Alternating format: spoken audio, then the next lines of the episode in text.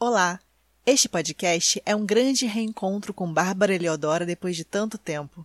Meu primeiro contato com ela foi há 12 anos atrás, quando eu ainda era uma estudante de cinema da PUC Rio.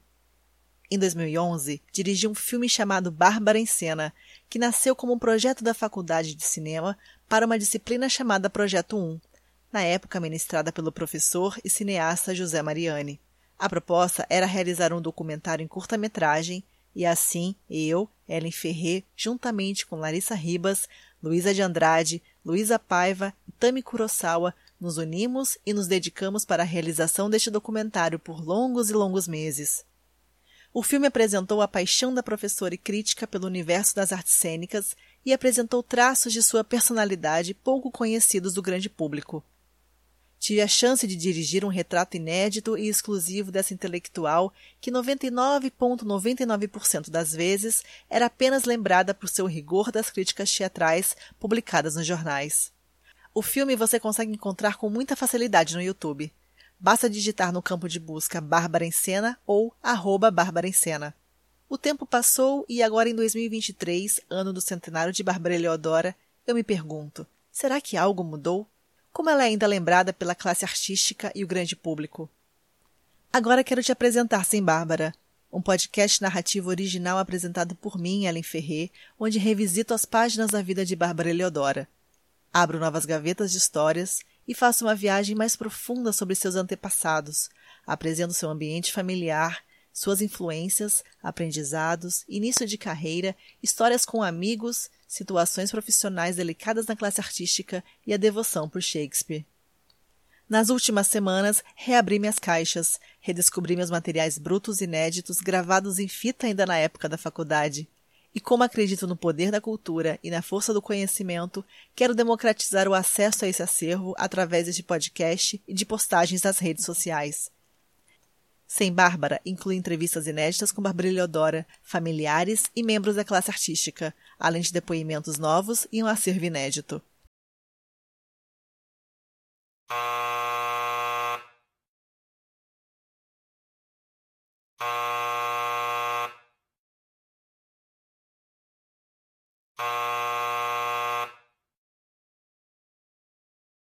Bárbara Eleodora, Ato 1 A Gênese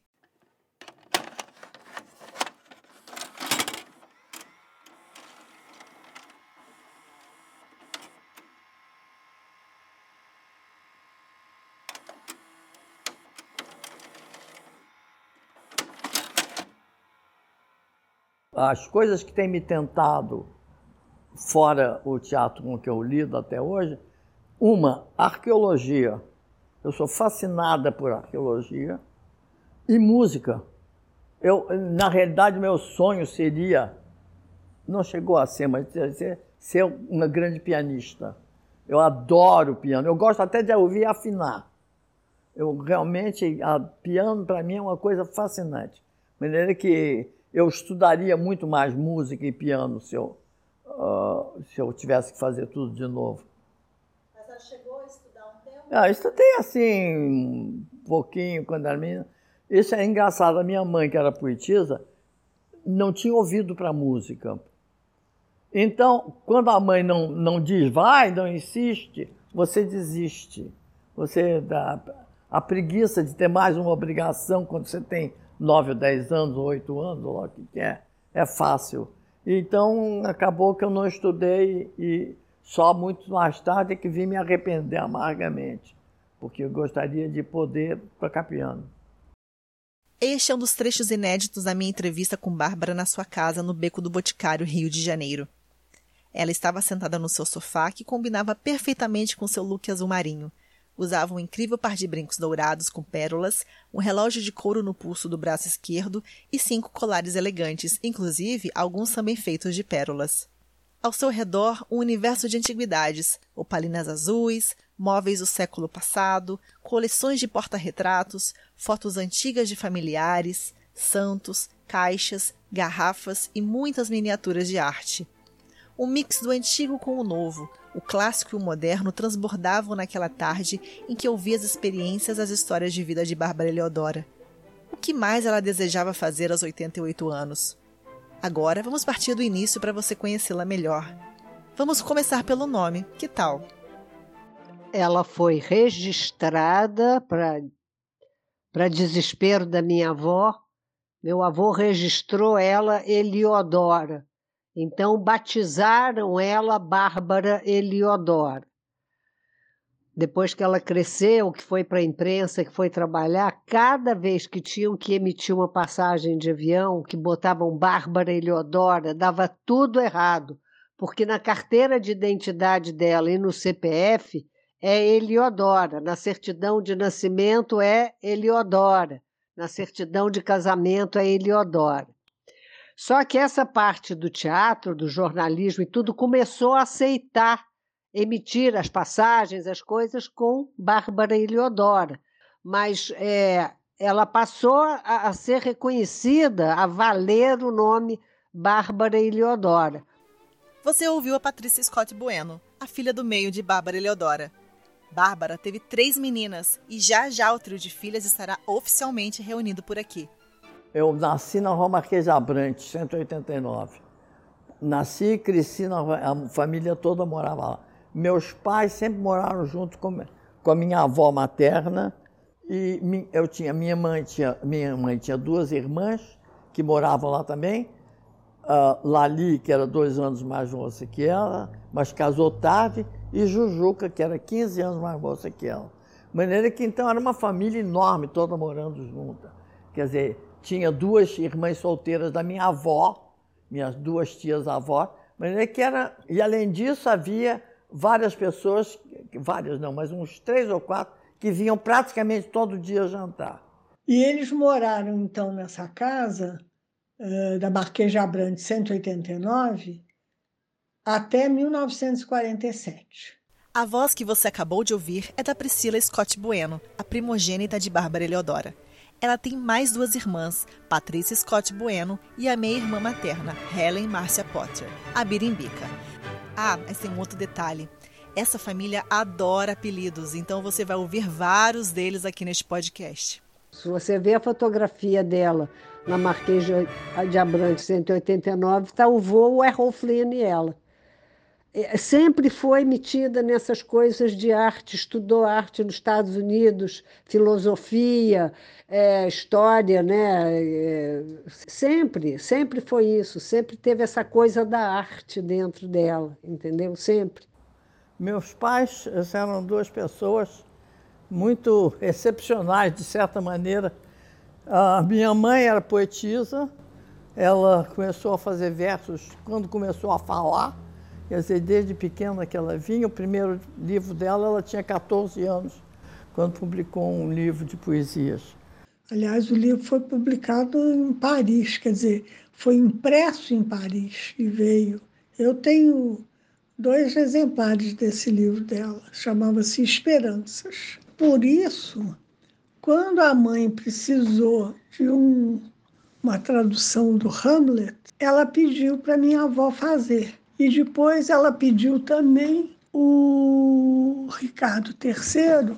Então, nas obras completas que a mãe traduziu, o Hamlet e o Ricardo III são traduções da minha avó, é inverso, como a mãe depois fez o resto. E ela era muito interessante porque ela cresceu no interior de Minas Gerais e nunca frequentou um colégio na vida dela. Ela e a irmã Lali, a terceira irmã era muito mais moça, já cresceu no Rio, uh, mas eh, foram criadas com uh, governantes que iam para lá contratadas e ensinavam. Mas ela era uma pessoa muito ativa, muito ativa, muito.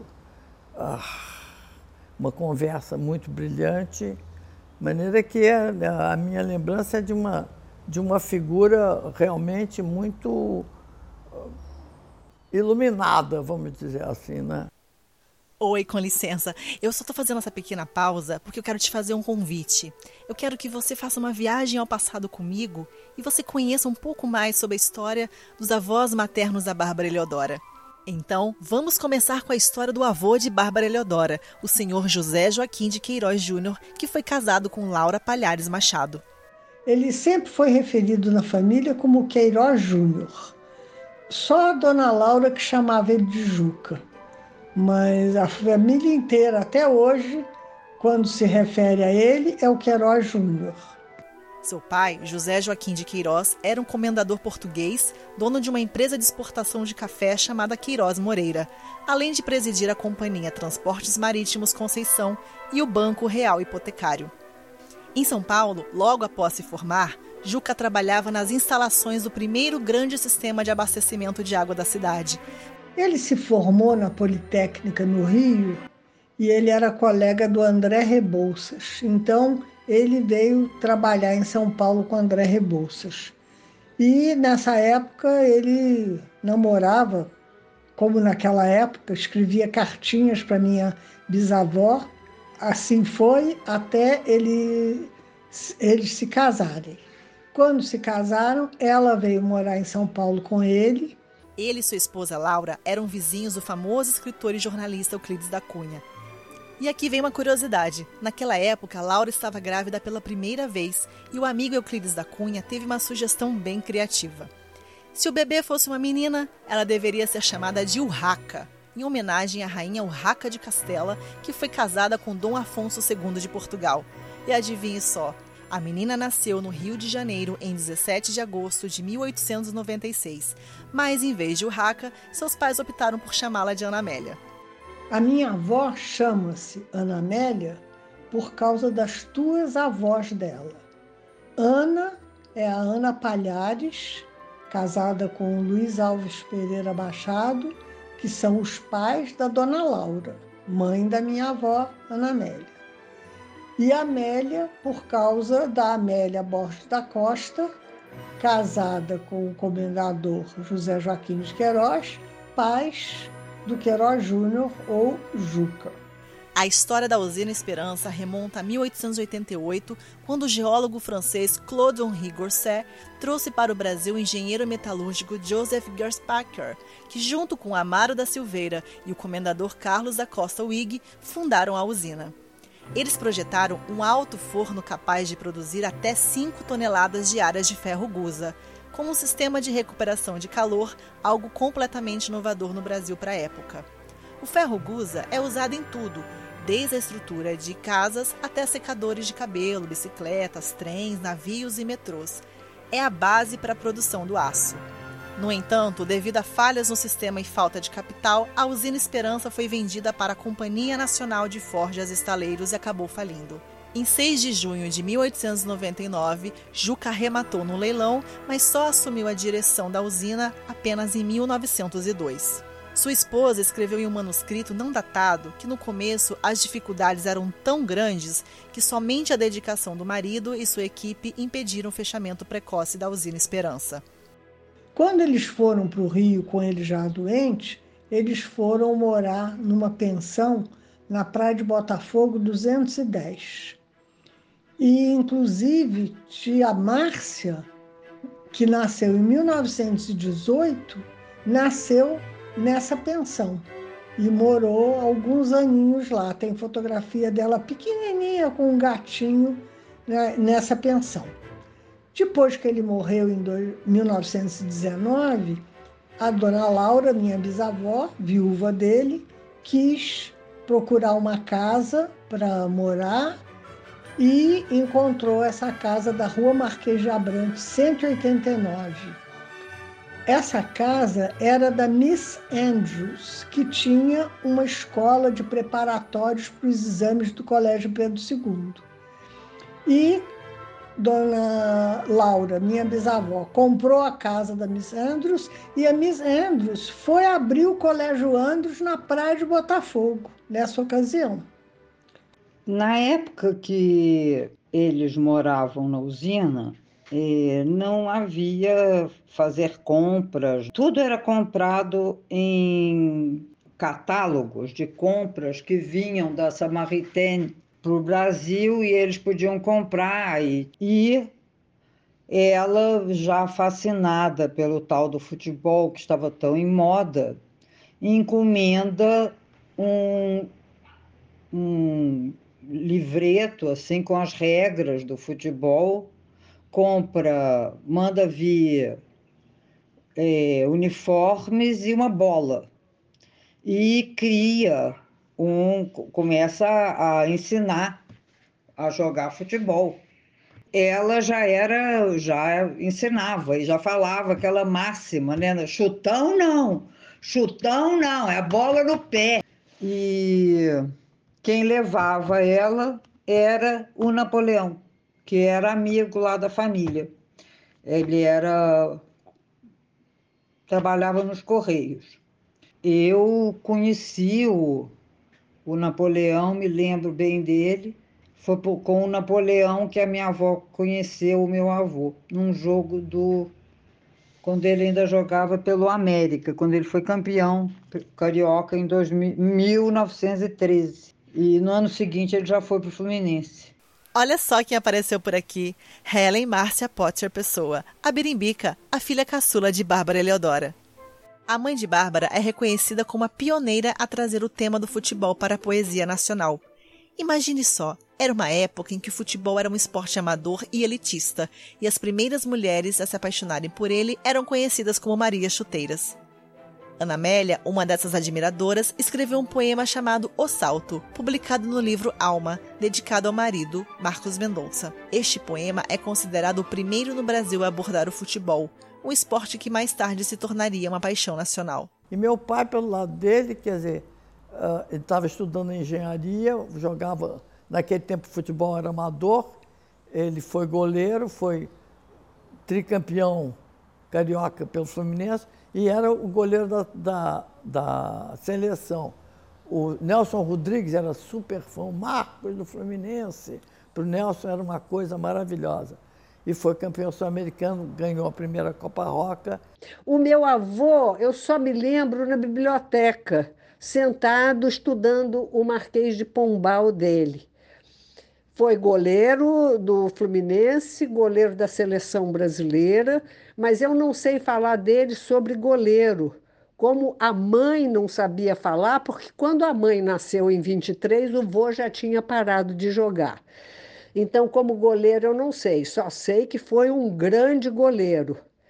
Foi o primeiro goleiro da seleção brasileira, foi campeão pela seleção brasileira, foi tricampeão pelo Fluminense foi presidente do Fluminense, enfim, mas eu conheço como o vô. Vô é uma pessoa que, como desportista, sempre ensinou a mim, pelo menos, não sei se aos outros netos, éramos 13, que quando você perde é porque você jogou mal, cumprimente o vencedor. E foi assim que o vô virou goleiro e quem treinava ele era o meu tio Fábio, que fazia ele agarrar laranjas.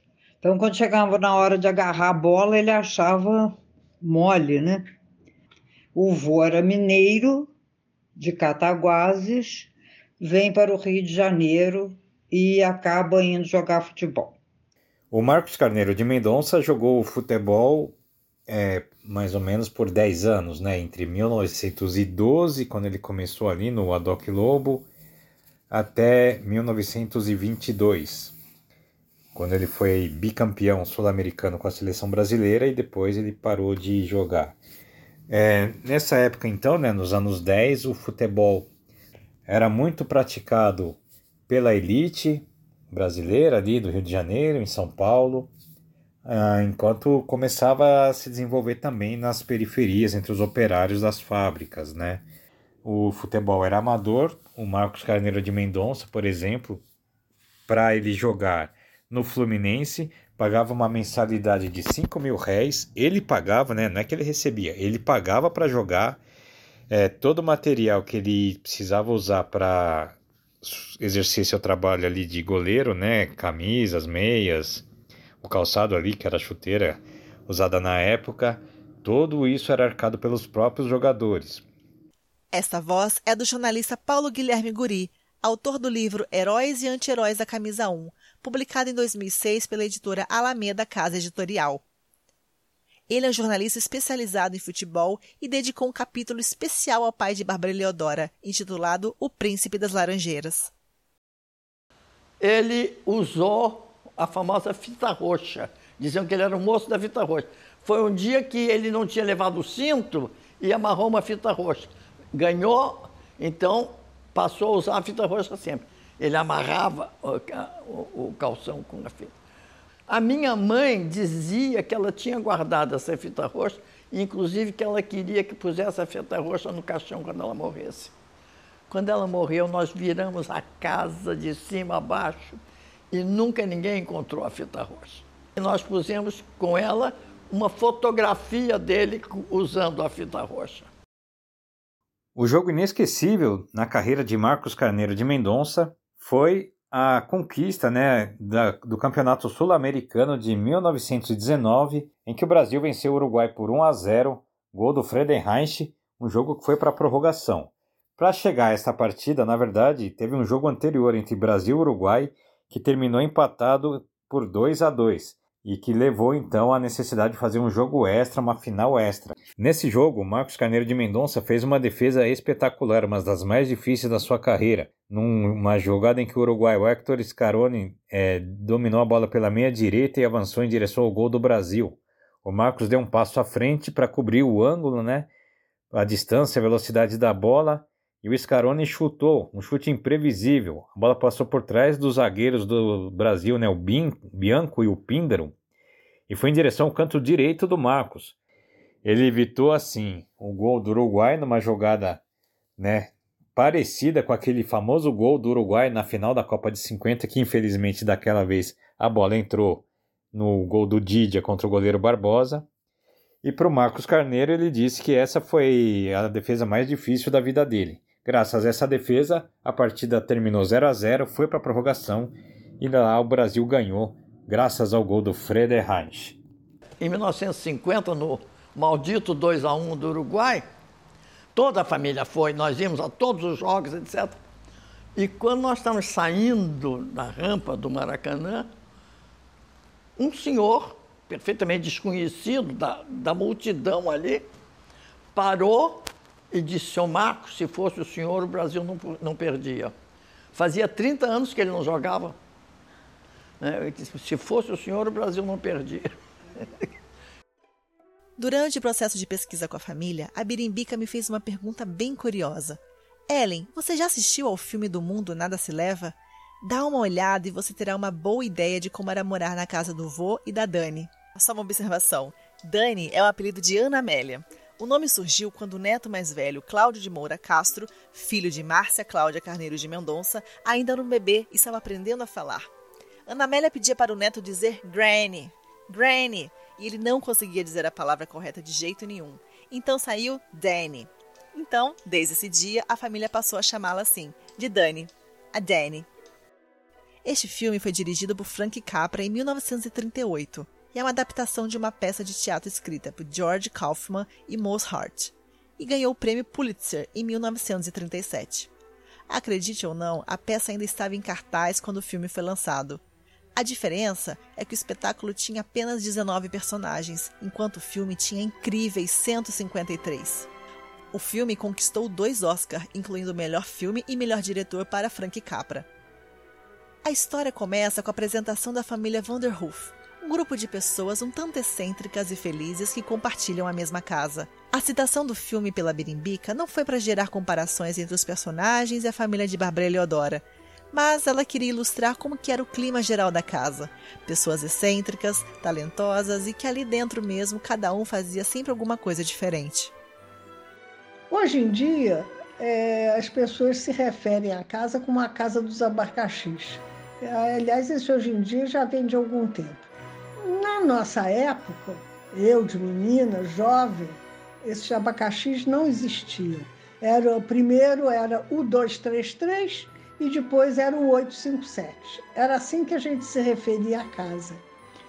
Agora, abacaxis em eh, sacadas de casas são uma coisa muito comum. Em Portugal tem bastante e, e Paraty também tem muitas casas com abacaxis. Então, a certa altura, eu acho que, sabedora disso, A minha avó deve ter encontrado esses abacaxis para vender em algum lugar que nós não nos lembramos de onde foram e instalou os abacaxis nas sacadas da, do salão. E aí ela virou a casa dos abacaxis. Mas a gente nunca se referiu à casa como tal.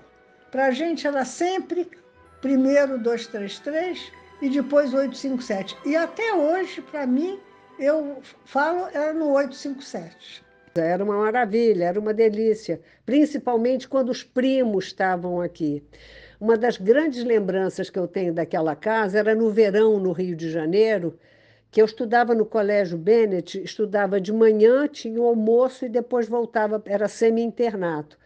E eu sempre vinha almoçar em casa, ou alguém pegava a gente lá, ou a mãe, ou o vô, ou a Dani, alguém pegava a gente lá era sair da fornalha que estava o verão e entrar dentro da casa do Cosme Velho, que parecia refrigerada, de tão fresca que era, porque o Cosme Velho é muito fresco, né? um lugar muito fresco. Pediam para ah, darem recepções lá em casa aos atores estrangeiros que vinham. Então, eu me lembro lá em casa, eu com acho que 11 anos de idade, a Vivian Lee, né? com o marido Jack Merivale. Ela me sapecou dois beijos, eram duas bolas azuis, assim, um cabelo muito ruivo. Só que eu não achei a menor graça, porque eu não tinha visto o vento levou ainda. Mas foram lá em casa que eu me lembro John Gilgood com a Irene Worth, eles fizeram um Shakespeare no Municipal e depois foram lá em casa eu me lembro do, eu me lembro muito pequena, mas tenho uma leve lembrança do Ataúfo Alves e suas pastoras cantando no Natal, lá em casa. Era, era ótima a relação deles com a mãe, era ótima a relação deles com nós três, no, com todos os netos. Os natais lá em casa eram maravilhosos, porque eram todos os netos que vinham de Belo Horizonte, juntava com nós três aqui passávamos o Natal e o Ano Novo aqui, depois íamos todos para a usina Queiroz Júnior, em Itabirito, Minas Gerais, passar as férias lá.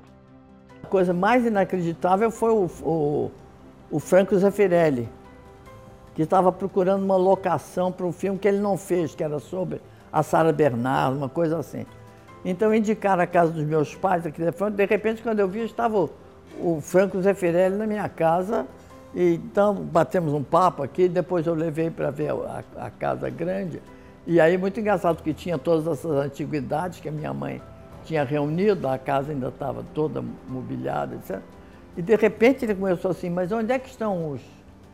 Ele queria contra incêndio, que tivesse aquele chuveirinho de incêndio. Eu digo, não, mas aqui não é museu, aqui é a casa. Não, mas precisa, para proteger tudo, precisaria botar, instalar. Eu digo, não, não, não chegou a esse ponto, não.